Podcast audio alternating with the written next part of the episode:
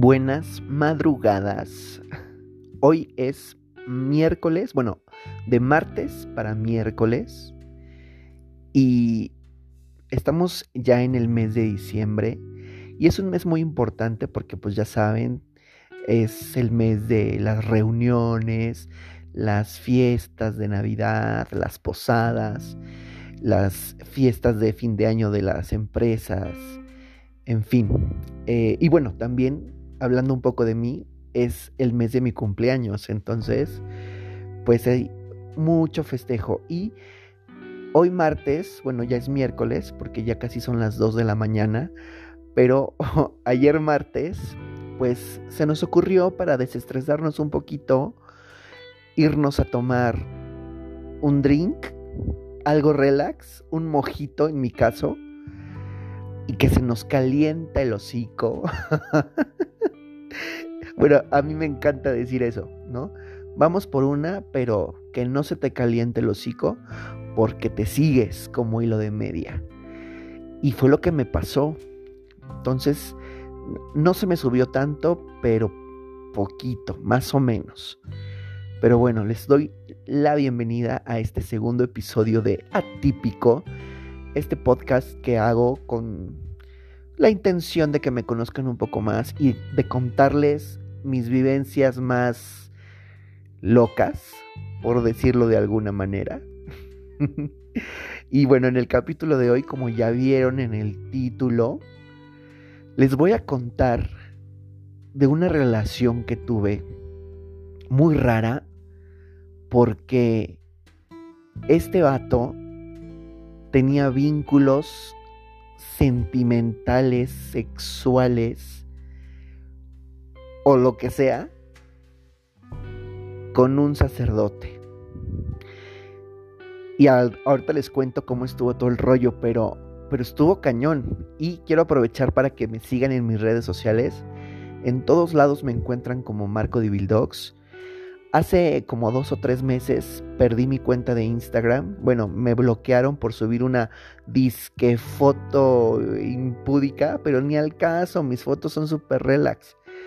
Y perdí mi cuenta, abrí una nueva y tengo poquitos seguidores. Me encantaría que me siguieran eh, eh, esta nueva cuenta que abrí, ¿va? Y bueno, a este vato al que le vamos a poner Rafa. Mis nombres, ¿de dónde los saco? Eh, no me acuerdo la verdad en dónde lo conocí. No lo ubico, no lo recuerdo.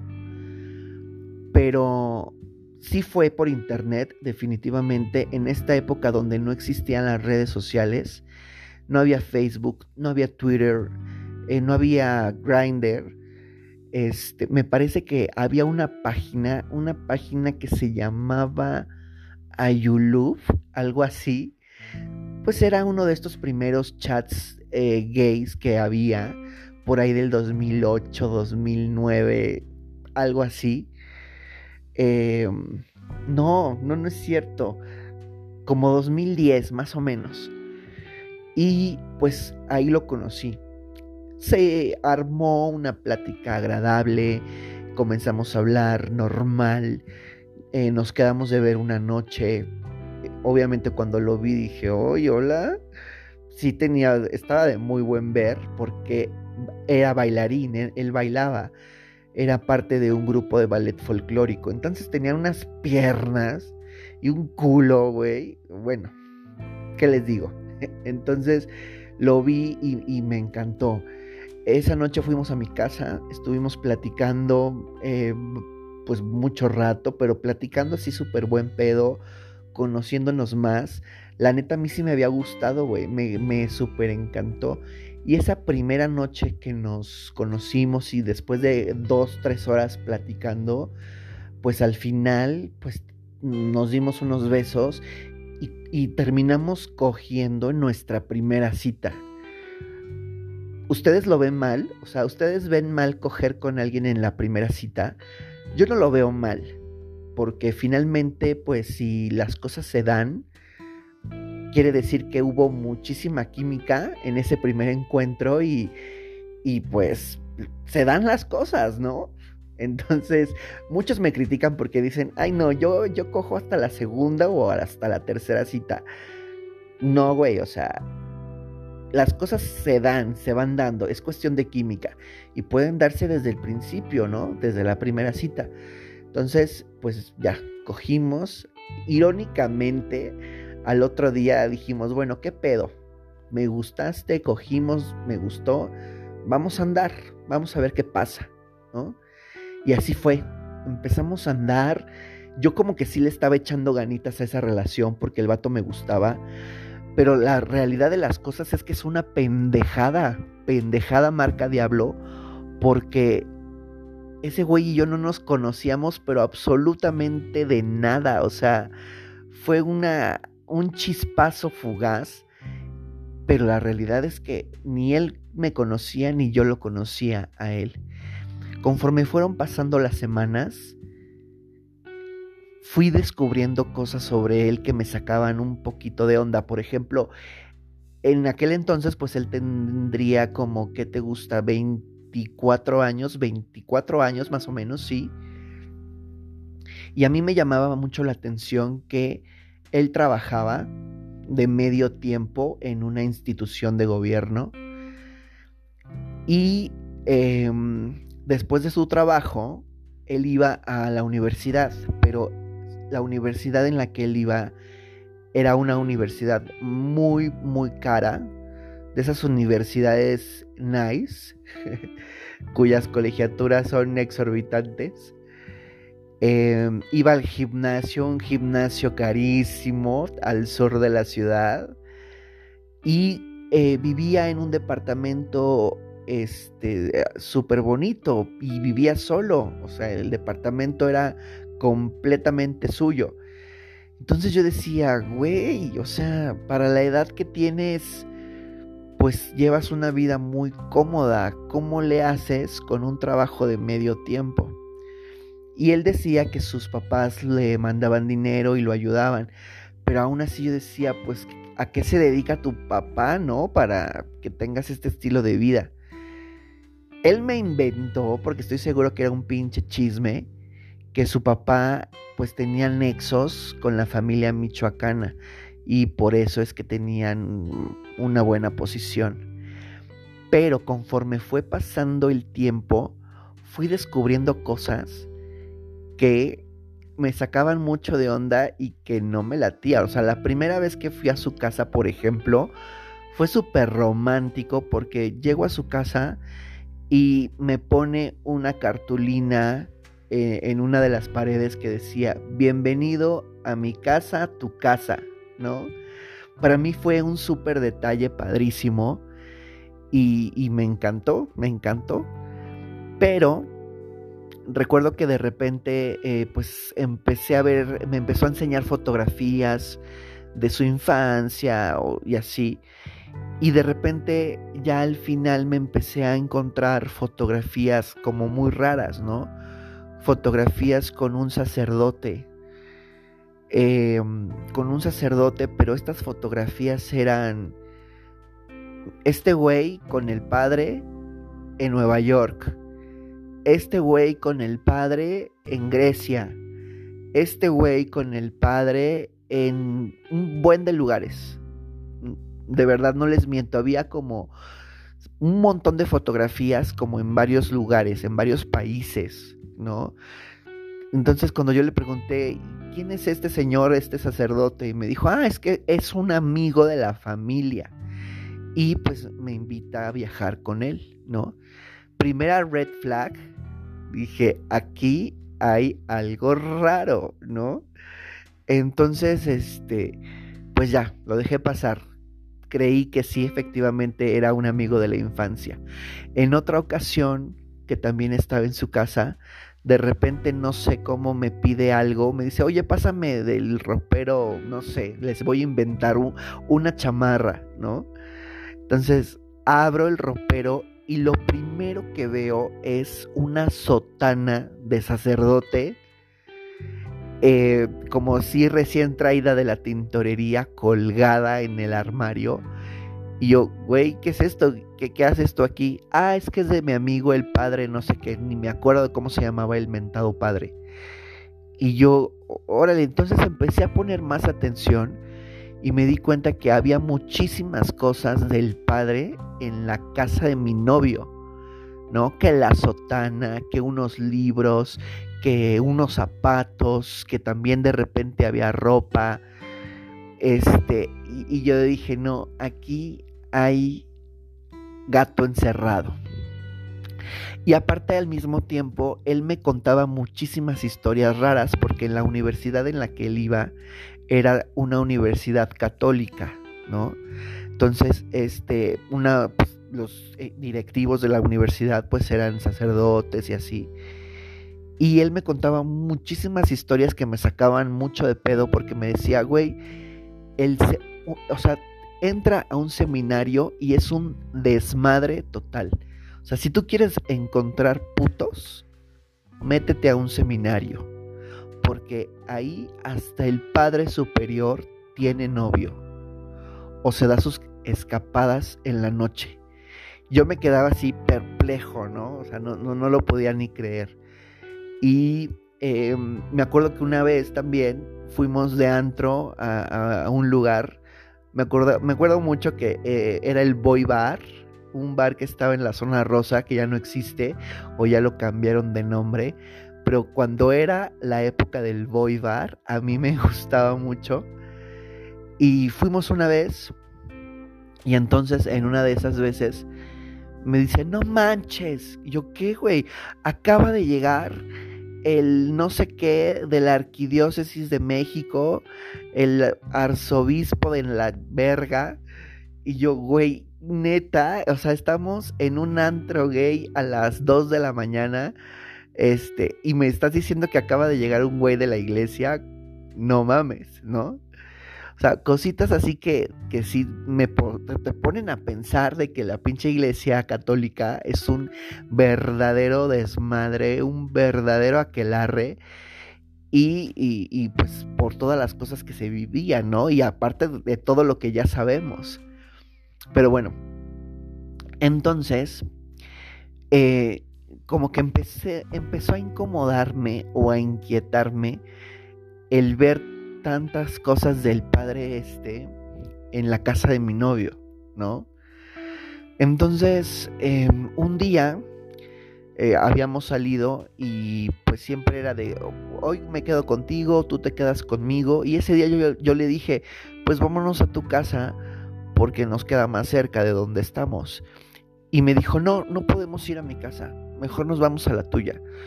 Y yo, ¿por qué? No, es que va a estar ocupada ocupada por quién, ¿no? O sea, se puso súper hermético, súper nervioso. Igual, nos fuimos a mi casa, para mí mejor. Y, pues allá nos quedamos. Pero, no sé, algo, algo, algo no me latía, güey, no me latía.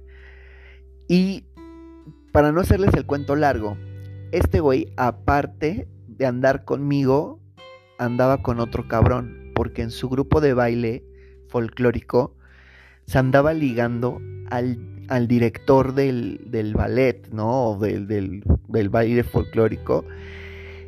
Y, el hijo de su puta madre, me acuerdo que iba a ser eh, San Valentín y me dijo, güey, el 14 de febrero no voy a poder verte porque tengo un ensayo muy importante, pero ¿qué te parece si nos vemos el 15? El 15 de febrero soy todo tuyo, te lo voy a dedicar a ti, que la verga. Y yo, ay, mi amor, qué bonito.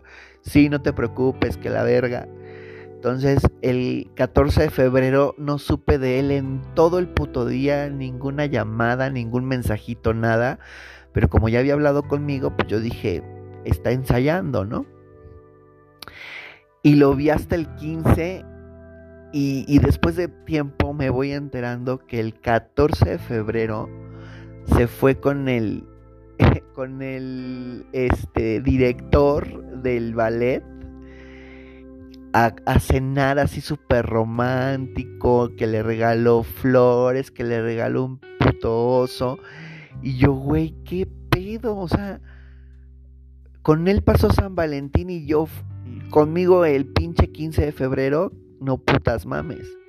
Y el 16 tenemos una videollamada, estábamos en videollamada, empezaba esta onda de las videollamadas y en una de esas voy viendo en, su cámara cómo el padre va pasando, así, o sea, literal va pasando y así como Pedro por su casa y yo, ¿qué hace el padre ahí, no? No, una cosa horrible. Y después, cuando el director del ballet se enteró que Rafa andaba conmigo también, pues ya sabes, la típica J intensa que quiso decirme, aléjate de mi hombre, maldita lisiada y la verga. Y pues yo le dije, güey, mira, yo acabo de descubrir también que anda contigo, quédatelo, te lo regalo, es todo tuyo.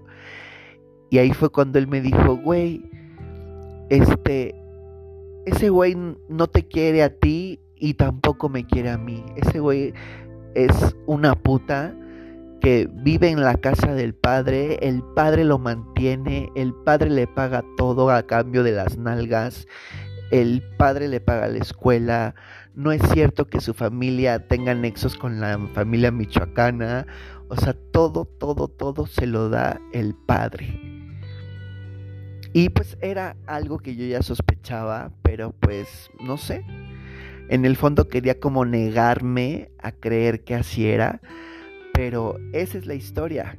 Bueno, la primera parte de la historia.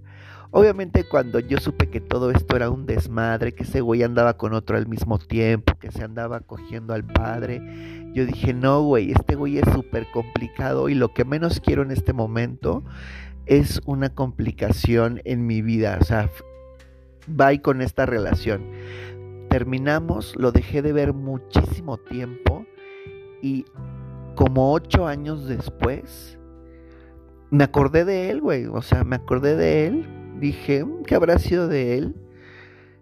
Y lo busqué, lo busqué en las redes sociales y que lo encuentro. ¿Cuál va siendo mi sorpresa?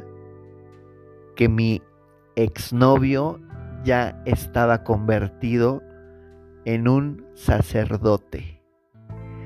Tal cual me fui, me fui para atrás cuando lo vi ya con su sotana puesta, dando misa, eh, viviendo en provincia, porque se fue a vivir a otro estado de la República, para, pues yo me imagino que lo mandaron allá, a una iglesia en un pueblito por allá, este, por, por Oaxaca me parece, la verdad ni me acuerdo, pero, pero fue una impresión muy grande el, el verlo convertido ya en un sacerdote, en qué momento pasó, ¿no? Eh, bueno, me imagino que a los sacerdotes les puede, les va bien monetariamente, si tienes buenos conectes, no sé.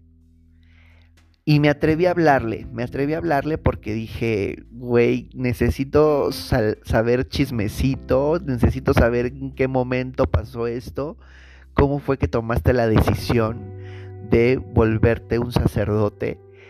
Y comenzamos a hablar, ¿te acuerdas de mí? No, pues que sí, que cómo te voy a olvidar, que bla, bla, bla. Todavía el cabrón se atrevió a decirme, te amé mucho. Y yo, güey, ¿cómo me vas a amar mucho si andabas conmigo y con otro cabrón al mismo tiempo, no? Entonces, este, me dice, no, pues es que vivo en Oaxaca, aquí tengo la parroquia en la que estoy, pero viajo constantemente a la Ciudad de México porque tengo un nombramiento en la arquidiócesis y, me requieren mensualmente allá. Este, no, pues, eh, y, de él nació decir, cuando vaya nos juntamos. Y yo, ah, pues, órale, estaría padre volver a verte, platicar. Pero ese güey, luego, luego se fue por otro lado estaría chido recordar viejos tiempos. Así me dijo el hijo de la verga. Y yo, güey, pero tú ya eres un sacerdote. Este, y me dijo, ¿y? Y la neta es que, no, o sea, les tengo que confesar que sí me dio como morbo el decir, como diría mi querida Aime 3 y si me meto con él,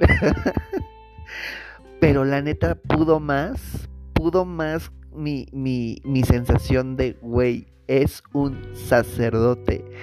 No la cagues.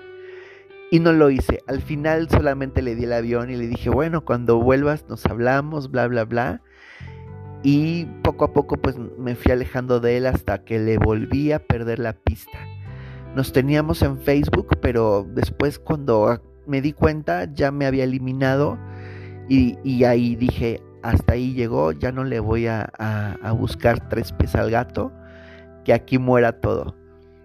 Y esa es la historia. Tengo un exnovio que actualmente es sacerdote y, la neta es que, no sé, güey, se me hace como hipócrita porque ¿cómo puedes profesar algo que no, que tú no sigues, ¿no? Entonces ahí una vez más compruebo que la religión es una mierda. No quiero hablar de, de iglesias en particular, porque respeto las creencias de cada quien, pero para mí la religión no, güey. No. Pero bueno, dicen por ahí que no hay que hablar de política ni de religión porque es un tema en el que nadie gana nunca. Pero esta fue la historia. Hoy sí me excedí. Hoy sí me excedí a comparación del episodio anterior. Pero bueno, espero que les haya gustado esta historia. La neta sí, sí se me hubiera antojado a lo mejor algo pero pues no pasó a mayores. Al final me dio culo, me dio miedo y ya no hice nada. Pero bueno, espero que les haya gustado esta historia. Gracias por escucharme. Los invito a escuchar el próximo episodio de Atípico muy pronto con una nueva historia